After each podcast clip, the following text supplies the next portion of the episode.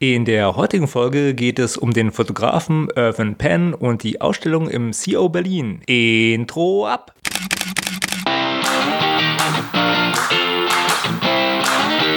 Hallo und herzlich willkommen bei Fotominuten, dem Fotografie- und Kunstmarketing-Podcast. Mein Name ist Stefan und meinen Blog findest du unter www.fotominuten.de. Aber nun viel Spaß bei der Show.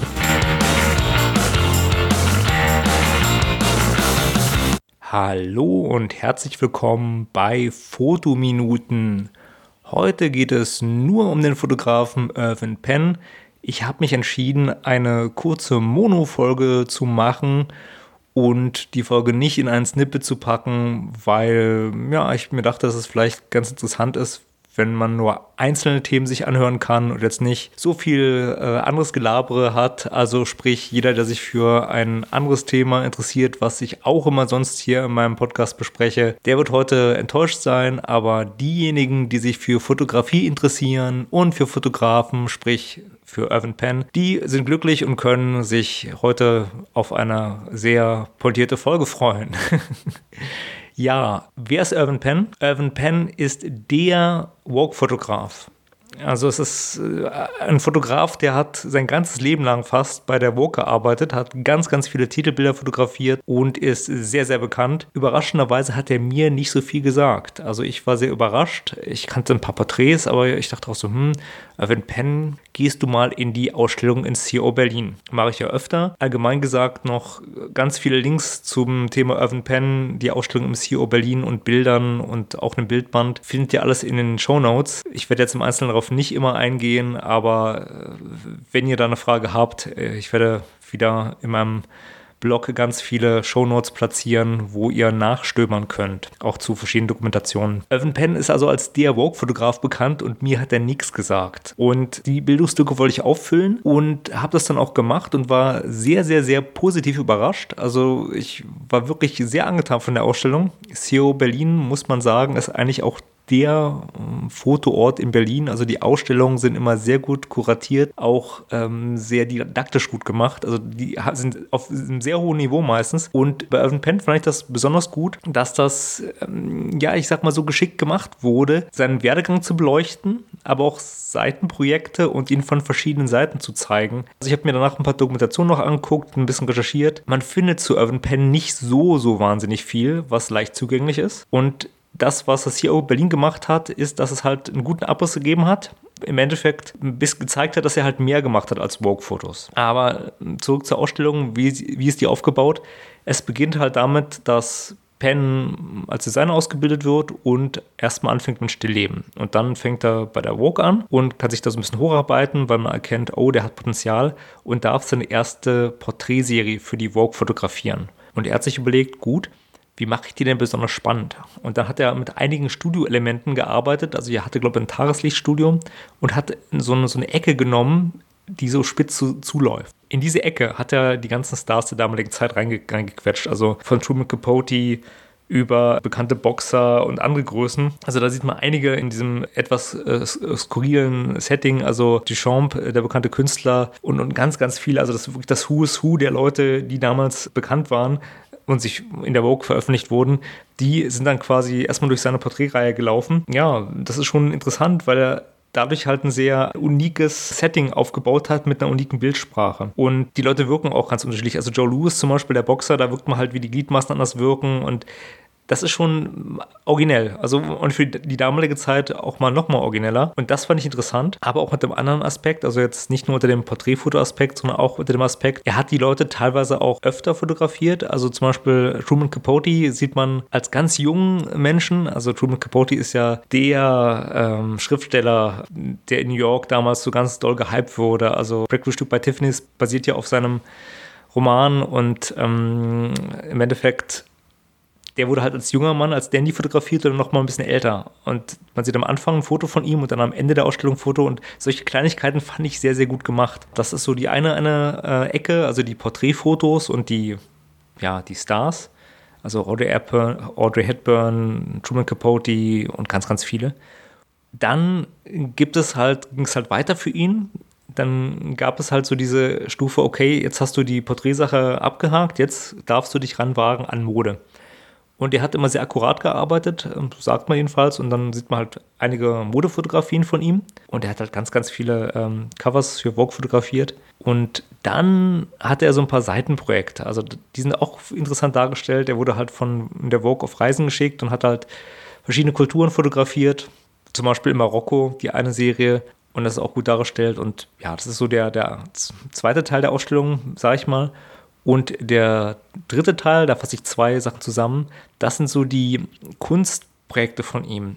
Weil er hat auch Sachen fotografiert, wo er genau wusste, ja, das will ich jetzt fotografieren, das liegt mir am Herzen, das kommt bestimmt aber nicht gut an. Zum Beispiel Aktfotos. Er hat mehrere Aktstudien gemacht, die ein Frauenbild zeigten, was damals eher so untypisch war er war aktiv von den 40ern bis in die 90er, sage ich mal so, und irgendwie 40er, 50er, 60er Jahre, da war das Weltbild noch ein bisschen anders. Und er hat dann eher so beleibte Frauen genommen und so Bodyparts. Heute würde man sagen, künstlerisch super. Damals war das eher so, naja, kam nicht an, wurde er kritisiert, aber war ihm scheinbar egal. Und das finde ich auch interessant. Also er hat es geschafft, auch seine, seine Kunstsachen durchzusetzen. Und die zweite Kunstsache, die auch belächelt wurde, war, er hat Zigarettenstummel fotografiert. Er war davon besessen wohl und man sieht auch einige Fotos, wo er dann fotografiert wurde, wie er Zigaretten auf dem Boden fotografiert und hat die dann halt zu so Kunstobjekten ähm, ja in Fotos halt hochstilisiert. Er war ein Gegner äh, des Rauchens, weil ein Mentor von ihm ist auch an Krebs gestorben und fand es eine ganz schreckliche Angewohnheit und äh, ja, hat das dann auch manchmal in Fotos oder in einer Serie halt zu Zigarettenstummeln umgesetzt. Also das sind so die Elemente der Ausstellung. Porträts, äh, Modefotografie und Stillleben, Akt und Stillleben. Ja, man sieht wirklich von seinem Frühwerk bis zum Spätwerk im, Überblick, auch über sein Leben bekommt man was mit. Also er hat ein, Model geheiratet, das man auch in Aufnahmen sieht. Man kann sich einen kleinen Videofilm angucken, wie er in Marokko gearbeitet hat, was für Porträtstudien er da gemacht hat. Ich will jetzt gar nicht so viel spoilern, also nur so ein paar Highlights noch. Was das CEO Berlin ganz gut gemacht hat, in Ausstellungen herrscht ja eigentlich immer Fotoverbot. Das haben sie da einmal ein bisschen aufgehoben und man hat im Obergeschoss eine Ecke nachgebaut, die ziemlich ähnlich der spitzen Winkelecke von Irvin Penn nachempfunden ist. Und du kannst halt da ein Selfie machen, das dann bei Instagram posten und dann kommt es da an die, in die Instagram-Wand vom CEO Berlin. Ja, ich habe das nicht gemacht. Ich fand die Idee aber ganz drollig. Also die haben sich halt wieder was ausgedacht, was ganz nett ist. Und deswegen empfehle ich jedem die Ausstellung. Irvin Penn hatte ich davor nicht so auf dem Schirm. Habe mir dann ein paar Dokumentationen angeguckt, die auch recht rudimentär waren. Also vieles jetzt auch aktuell wegen der äh, Ausstellung. Er ist vor ein paar Jahren gestorben. Also er hat von 1917 bis 2009 gelebt und 2009 findet man noch ein paar Quellen. Aber im Endeffekt ist es so, dass es wirklich eher so kürzere ähm, Beiträge oder Artikel sind. Ich werde ein paar Links zu den Videos in den Show Notes packen. Da bekommt man auch eine Vorstellung, was einem im CEO Berlin erwartet. Eine Sache möchte ich noch erwähnen, weswegen ich die Ausstellung so eigentlich so spannend fand, weil mein Steckenpferd ist ja Porträtfotografie und man erkennt auch so ein bisschen, welche Tricks er benutzt hat. Also da ist eine Geschichte beschrieben, dass er unbedingt ein Foto von Picasso haben wollte und nach Südfrankreich gefahren ist und beim Anwesen von Picasso vor der Tür stand und hat dann geklingelt und dann wurde gesagt, ja, Picasso ist nicht zu Hause. Er wollte das Foto aber haben und was hat er also gemacht? Er hat dann seinen Kameraassistenten angehalten, du Kameraassistent, du kletterst jetzt hier über die Mauer und guckst, ob der wirklich nicht zu Hause ist. Und der Kameraassistent hat dann Picasso bei der Arbeit gestellt und dann konnte sich Picasso nicht mehr verleugnen lassen und hat sich dann darauf abgelassen und geeinigt, na gut, ein Schnappschuss, ein schnelles Foto, so nach dem Motto. Und Picasso war im weißen T-Shirt und Irvin Penn dachte so, das wirkt jetzt nicht, das ist, äh, entspricht nicht seinen Vorstellungen. Und hat ihn dann halt genötigt, ähm, einen Hut aufzusetzen und so einen Umhang umzu, ähm, umzuhängen, um das weiße T-Shirt zu verdecken. Und hat dann da dieses Schwarz-Weiß-Foto geschossen, was auch das Cover der Ausstellung ist sozusagen oder das Titelbild der Ausstellung. Und ich fand die Geschichte, wie das Foto entstanden ist, sehr amüsant.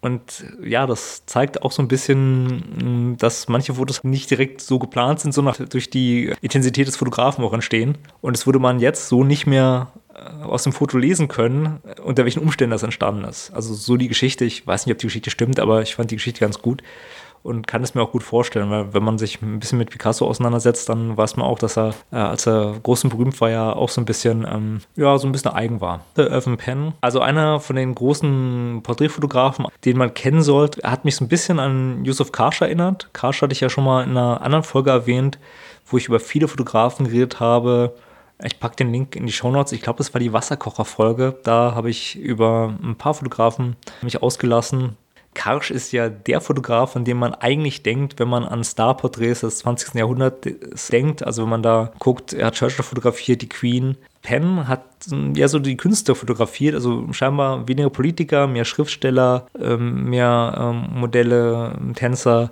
Das ist äh, auf jeden Fall auch eine interessante Sache, wenn man halt die Fotos von den beiden so ein bisschen vergleicht.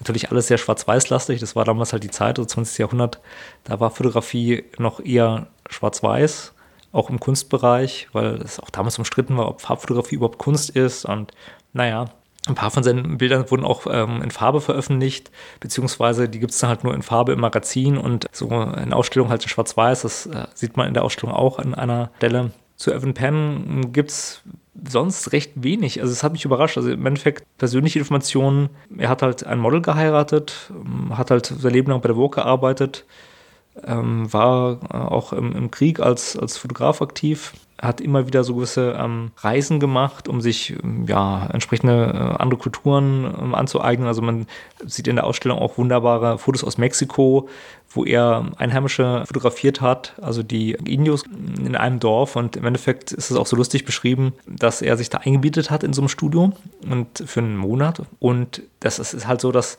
er dann halt dem Fotografen Geld gezahlt hat. Du, ich kann ein Studio mit benutzen und die Einheimischen kamen dann dahin und wollten so Familienfotos machen für sich, weil sie zum Fotografen eh wollten.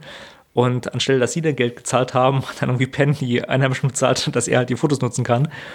Ähm, das war nicht so ganz lustig als, als Geschichte. Und da hat er innerhalb, kürzester Zeit, ähm, hat er da ein ganzes Dorf abfotografiert und da sind ähm, ja, interessante Aufnahmen entstanden. Was ihm vorgeworfen wird, so im Nachhinein, ist, dass die Fotos, die er gemacht hat, so ein bisschen äh, kolonial wirken, also so wie Porträts aus der Kolonialzeit, wo man halt dann so andere Kulturen abfotografiert. Äh, fand ich jetzt nicht. Klar, man kann dazu Bezüge ziehen, aber ähm, das habe ich oft so in, in, meiner Nachrecherche zu der Ausstellung gelesen. Ich fand das äh, ganz gelungen insgesamt. Also ich kann das wirklich, ich wiederhole mich jetzt schon zum x Mal, aber ich kann es nur empfehlen. Setzt euch mal mit Urban Pen auseinander, geht mal in die Ausstellung, wenn ihr äh, in Berlin seid, äh, bis Anfang äh, Juli. Und ansonsten zieht euch mal ein paar Internetquellen rein zu dem Fotografen oder äh, ja, googelt mal einfach mal Urban Pen Fotos da gibt es auf jeden Fall spannende Porträtinspirationen.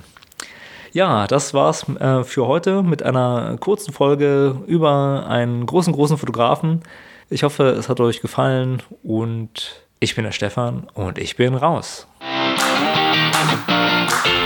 Die Podcast-Folge von Fotominuten ist nun zu Ende. Wenn ihr mehr über Fotografie und Kunstmarketing erfahren wollt, dann besucht doch meine Homepage unter www.fotominuten.de findet ihr nicht nur die Shownotes zur Sendung, sondern auch viele weitere Informationen. Dort könnt ihr auch Kontakt zu mir aufnehmen.